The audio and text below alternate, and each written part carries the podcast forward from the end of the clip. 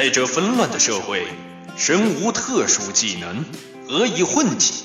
预见未来，稳走江湖，一切尽在屌丝法学。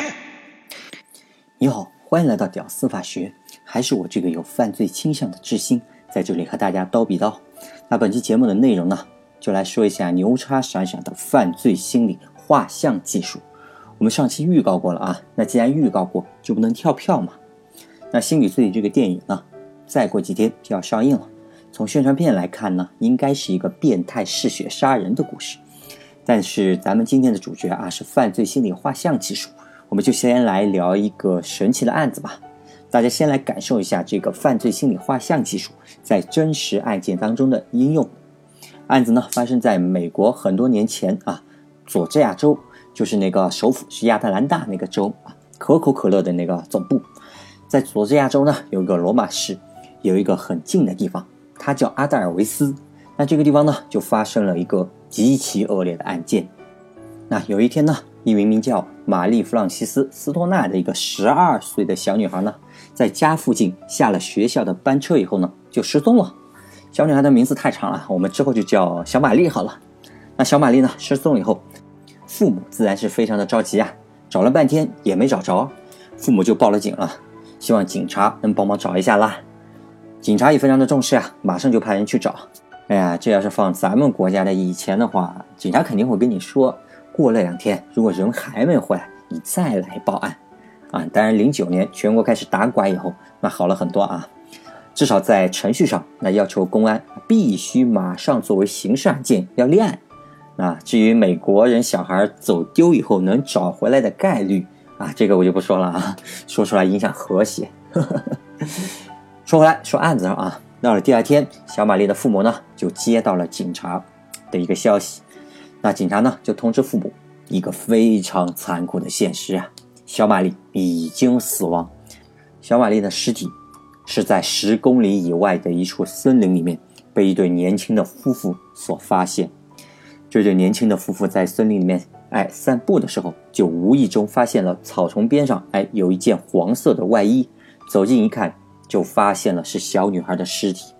年轻夫妇被吓得不行啊，就赶紧报了警。小玛丽的这个尸体啊，就这么个被发现的。接到女儿的死讯以后的这个父母啊，几乎是崩溃的。但是没办法呀，他们崩溃，警察不能崩溃啊，立即对现场进行了拍照、取证，然后将尸体。运回到了法医的鉴定处，经过法医的这个鉴定的后呢，就发现小女孩的死因是因为头部受到了钝器的重击。那在案发现场呢，还发现了一块血迹斑斑的石头，那基本上可以推断小玛丽颅骨这个破裂啊，就是这块石头砸的。那另外呢，小玛丽的脖子上还有明显的淤青，这就说明小玛丽生前是被凶手从后面勒住了脖子。然后用石块猛砸头部，最终导致了这样一个死亡。此外呢，法医还发现女孩死之前还遭到了强奸，一个令人发指的案件。那本州警察呢，在案子的这个侦破上毫无头绪，没有办法，都过了很久了，最后没有办法，只能向 FBI 求助。那 FBI 呢，就派出了一名极其得力的犯罪心理画像师来协助当地警察。这里呢，大家看到一个比较陌生的职业，叫犯罪心理画像师，大家可以理解为像李易峰啊电影里面那个角色，那相当于柯南吧。犯罪心理画像师呢，这个七个字啊，名字太长，后面我就叫心理师好了。那心理师呢，在接到了案件以后，就来到了案发城市的警局，在翻阅了案情卷宗之前，心理师先对小玛丽的情况进行了一个详细的了解。心理师就发现啊，小玛丽完全是一个低风险环境下的一个低风险受害者。所有认识小玛丽的都夸她，亲人也好，朋友也好，都非常喜欢小玛丽，都认为她是一个热情友好、长相甜美啊、讨人喜欢的这样一个小姑娘。另外呢，犯罪心理画像师在小玛丽学校方面还了解到，她还是学校乐队的指挥，经常呢会穿着指挥服那去上学。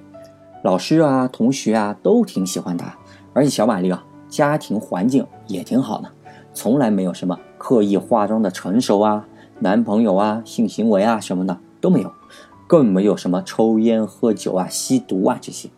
那法医呢，通过鉴定也证明了小玛丽在遭到了强奸之前还是处女。随后呢，心理师他就翻看了所有的卷宗以及犯罪现场的照片。那思索了一番以后呢，心理师为警方就提供了一份报告，为警方勾画出了凶手的基本情况。同志们注意了啊，我这里要开挂了啊！那犯罪心理画像师呢，他认为凶手应该是在二十四到二十九岁之间的白人，已婚或者是离异，应该就住在附近。目前的职业应该是蓝领，比如像水电工那样。智商呢，应该在一百。到一百一十之间，那像欧美人，他个平均智商大概在一百左右。那像我们这个中国人呢，智商大概在一百零三左右。那所以呢，可以说这个凶手智商还是蛮高的。以前呢，应该是有过犯罪记录，罪名的话应该是像纵火啊、强奸啊之类的。那凶手呢，应该还有一辆车，颜色应该是深蓝色或者是黑色。这家伙呢，性格是非常傲慢自负的一个人。是不是惊呆了？怎么莫名其妙他就得到这些信息了？凭什么就说的是这些情况呢？好，我们先不管，我们先往下看。那心理师呢？另外他还认为这是一起典型的随机性的一个强奸案，但杀人是有预谋的，或者说是故意的。从犯案的这个现场照片来看，尸体上的衣物呢虽然有些乱，但是没有破损，这说明小玛丽啊是在凶手的逼迫下是自己脱掉衣服。是在被强奸以后呢，凶手哎又允许她穿上衣服。现场的照片呢还显示，小玛丽脚上呢一只鞋，她是没有系好鞋带的。那验尸报告当中也显示，她的内裤上是沾有血迹的，背部啊、臀部啊以及双脚上面都没有杂物，很干净。这说明小玛丽被强奸的地点应该是在车上，而不是在尸体发现的那个森林的地上。另外呢，小玛丽年纪还小啊，性格外向，很容易相信别人，尤其是像在学校的班车停靠地点这样一个地方，这种没什么危险的这样一个环境啊，他可能就会很容易被人接近。凶手呢，就是在这里将小玛丽骗到了自己的车子前面，然后强行把她拖上车，或者是用刀或者是枪来逼迫她、胁迫她上车。那凶手的弃尸地点呢，很偏僻。这说明凶手对周围的环境啊非常的熟悉，并且知道如果校车停靠地点哎在这个地方要实施强奸的话是会被打扰的。从小玛丽被骗上车的地点来看，可以推断出凶手并不是有预谋的作案，而是开车经过这里的时候临时决定下手。因为小女孩呢可爱伶俐、活泼开朗，这样的性格呢就会刺激凶手，让他产生这样一个内心的性幻想。凶手呢，把女孩的天真浪漫或者是友好这样一个态度，就错误的理解成了女孩愿意跟他玩游戏。但后面的事实啊，就打破了他的这样一个幻想。人小玛丽并没有那样的表示啊，小女孩居然激烈的反抗，还大声的呼救。玛丽这样的小女孩哈啊，是很有可能会求凶手啊，让他饶命的。那小玛丽呢，呼救还有抵抗这些啊，当然会让凶手感觉场面要失控。他意识到情况啊可能会被他弄得一团糟，在这种情况下呢，凶手认为杀人灭口就是自己唯一的出路。但是呢，小玛丽如果意识到自己啊，呃，性命难保的话，那就会更加的难以控制。所以呢，为了让这个女孩配合，让她顺从呢，凶手就会骗她说：“哎，如果你顺从我的话，那我就会安全的让你回去。”那小玛丽呢就信以为真，就放弃了反抗。在凶手得逞以后呢。就慌忙的穿上了衣服啊，小玛丽慌忙的穿上衣服，连鞋带还没来得及系上，就下车就想跑。那凶手之前呢啊就不太能，本来就不太能控制这个场面，现在一跑啊，就强化了他之前的杀心。当然，小女孩啊肯定跑不过他嘛。哎，他抓住了小女孩以后呢，就想把她给勒死。但直接勒死的话，其实并没有那么简单。于是呢，凶手就把小玛丽啊拖到了树下，随手捡起了附近的一块石头。朝着小玛丽的头部猛砸那么个三四下，最终砸死了小玛丽。此外呢，犯罪心理画像师还认为小玛丽和凶手啊其实并不熟悉，顶多是见过几次面。但是呢，相互遇到的话还是会认得出来的。因为凶手来说啊，他应该是见过小玛丽穿乐队指挥服去上学的，早就对小玛丽想入非非。而且呢，犯罪现场的照片显示啊，小玛丽的头部被凶手用外衣它是盖住的，这种动作呢属于杀人啊、强奸的之外的这样一个多余的动作，说明啊凶手啊对自己的行为还是有那么一点点羞耻心的。那现在案子呢久查不破，而且啊时间拖得越久，对案件的这个破获越不利。根据心理师的这个经验啊，从以往类似的案件以及凶手的行为来看。这一类凶手对自己的这个犯罪行为，哈，最开始的时候会进行一个反思，随后呢就会自我辩解，最后呢就会把过错归咎于受害者，而他自己的这个犯罪行为呢，哎，他就来一个正当化。凶手的思考时间越久啊，自我辩解就会越彻底。就算警方让他哎接受这样的测谎仪测试，那也基本上是测不出来的。哎，那如果后面啊让凶手发现。你们警察这个办来办去进展缓慢，哎，自己他就会觉得，哎，这个时候我离开的话是不会引起怀疑的，那我就要潜逃了，我就要潜逃到别的城市了。到时候警方如果再想跟踪，那就变得相当的困难了。而且凶手会在另一个地方继续的作案，让新的案件发生。心理师呢还认为，凶手目前呢居住的这个地区应该就在附近一带。警方呢，早就排查过程当中啊，可能已经和凶手见过面，双方啊，甚至还交谈过。凶手呢，自然会表现出一副很配合调查的这样一个姿态，但是呢，态度相对会比较傲慢。他认为啊，就算警察怀疑他，也找不到他的证据的。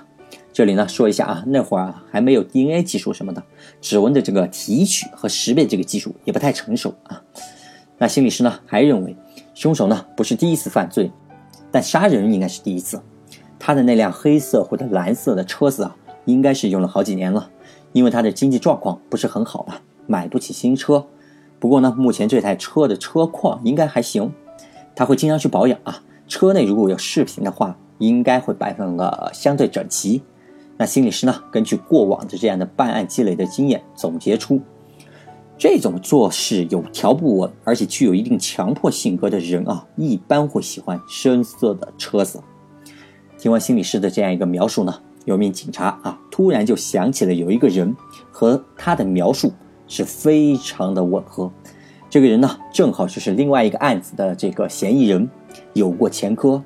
虽然在上面呢，这些都是心理师的这样一个推理啊，但警察也是相当的重视啊。立即就逮捕了这名符合描述的犯罪嫌疑人，然后呢就开始查这个人。犯罪嫌疑人呢叫达雷尔·吉恩·德维尔，二十四岁，白人。他以前呢结过两次婚，现在呢是离婚的一个状态。目前呢和第一任太太同居。他是一名树枝的修剪工，和另外一起少女的强奸案，哎，他有重大的嫌疑，但目前呢还没有被警方啊起诉。德维尔呢，第一次离婚以后呢，就去当了兵，后来呢，因为擅离职守，当了七个月就被部队给开除了。他现在呢，开着一辆车龄是三年的黑色的福特汽车，目前车况呢比较良好。另外呢，德维尔青年时期啊，也因为私藏自制的这样一个燃烧瓶，也被拘留过。他在小玛丽遇害前的两个星期，一直在附近的这个街道啊修剪树枝。在案发后呢，警察曾经也约见过他，那询问他是否哎听到什么或者看到什么，啊，希望他提供一些信息嘛，但是没有提供任何信息，也没有表现出任何的不妥，那警察呢只能放他走。警察呢这次逮捕他以后呢，就打算用测谎仪对他进行一个测试，但心理师呢认为，哎呀，测了也白测，因为他是一个有条理而且是非常聪明的人，他不但能顺利的通过测谎。而且你们这样一弄，还会提高他接受审讯的这样一个能力，那时候就难弄了。那警察不相信啊，还是坚持上了测谎仪啊。但结果果然如所料的那样，他很很顺利啊，他就通过了测试。在这种情况下啊，如果还想让他老实交代的话，那心理师建议在下次审讯的时候呢，就需要上一个级别了啊，就得上大招了啊。同志们注意了哈，我这里又要开挂了哈。那心理师呢就认为，应当这样安排这个审讯啊。首先，审讯应该安排在晚上来进行，因为这个时候呢，人相对会比较哎放松，哎比较自在一点，这就让人更加容易暴露弱点。地点就安排在警察区，这要向嫌疑人暗示啊，我们是认真的啊。当然，晚上询问啊，还有另外一层含义，就是考虑到嫌疑人的这个尊严，他在乎这个。如果他招供以后，哎，别人不会知道，那警方呢也不会大肆的宣传，会给他留足面子。对于这样的嫌疑人，非常的必要。那在审讯的时候呢，要有当地的警察，同时也要有 FBI 驻地的外勤站的人一起来审。哎，要通过这样的一个形式呢，来体现统一战线这个样子。也暗示嫌疑人啊，你小子可要小心了啊！美国政府正在全力收拾你，给他造成一个心理压力。最关键的一点啊，也是最绝最绝的一点，警察不需要给他做任何的说明，只需要把那块沾满血渍的石头放在德维尔前面的矮桌上，放在左侧哎或者右侧吧，四十五度这样一个角上，他只有转动脑袋或者有明显的目光斜视。他才能看到石头。如果他是凶手的话，他必然会对凶器十分的敏感。那那块大石头呢？对于他来讲啊，是几乎没有办法做到视而不见的。与此同时呢，还要在他前面的桌子上啊放一沓这样一个档案袋，袋子的上面啊封面就写着他的名字，大大的写着啊。至于里面装什么东西根本不重要，白纸都可以，但要多要厚。这呢，主要是向他暗示。我们对他的情况掌握的非常仔细，非常的全面。询问的房间呢，应当使用微弱的灯光，不要用强光照射他，要让他放松一点，以便他暴露弱点。那微弱的灯光呢，往往还会给人神秘感，强化他的畏惧心理。而警方呢，要做的就是密切的观察他，比如手上的动作、呼吸、冒汗啊，还有脖子上面这个样脉动啊，仔细观察。还有心理师还分析到啊。这一类啊有条理、聪明的凶手啊，会对犯罪进行一个思考，并且会进行一个自我的辩解，认为自己的这个行为啊是合理的。那过错呢，应该归咎于受害者。所以呢，在审讯交流的这个时候呢，应当先顺着这个嫌疑人他这个思维，顺着他啊，主动给嫌疑人一个解释行为的一个理由，这样才容易上钩。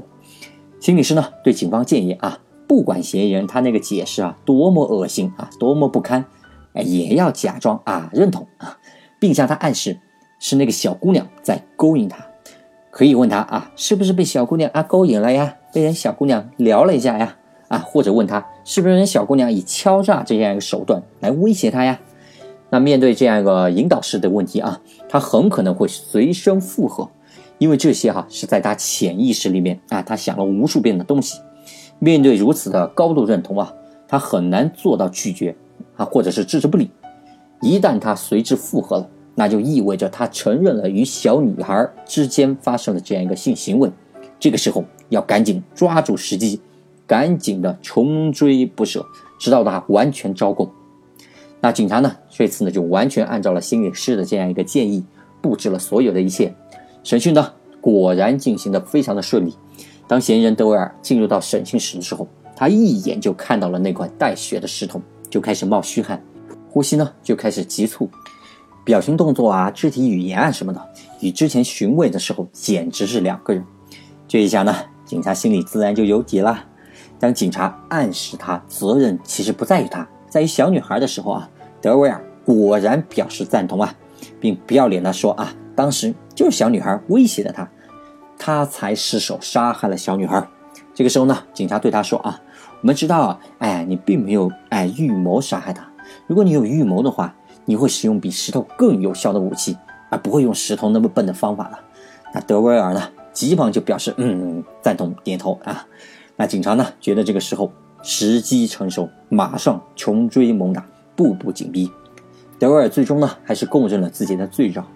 还顺便提到了一下自己在一年前罗马市也犯下了一次强奸案，案件告破，案件呢也水落石出，德维尔呢因奸杀玛丽受到了审判，判处了死刑。最后呢，在案发啊十六年以后，凶手德维尔被执行了电击的死刑。那这个案子呢，就是一个经典的犯罪心理画像技术在实践中的运用。好的，本期节目我本来还准备了一些关于犯罪心理画像具体的方法论的内容，但是我看了一下，哎呀，过于理论，我估计大家会睡着，我就放弃了。最后呢，还是感谢大家能听到最后，能听到最后的都是真爱，拜托真爱们顺手转个发，在下感激不尽。我是志新，我们下期再见。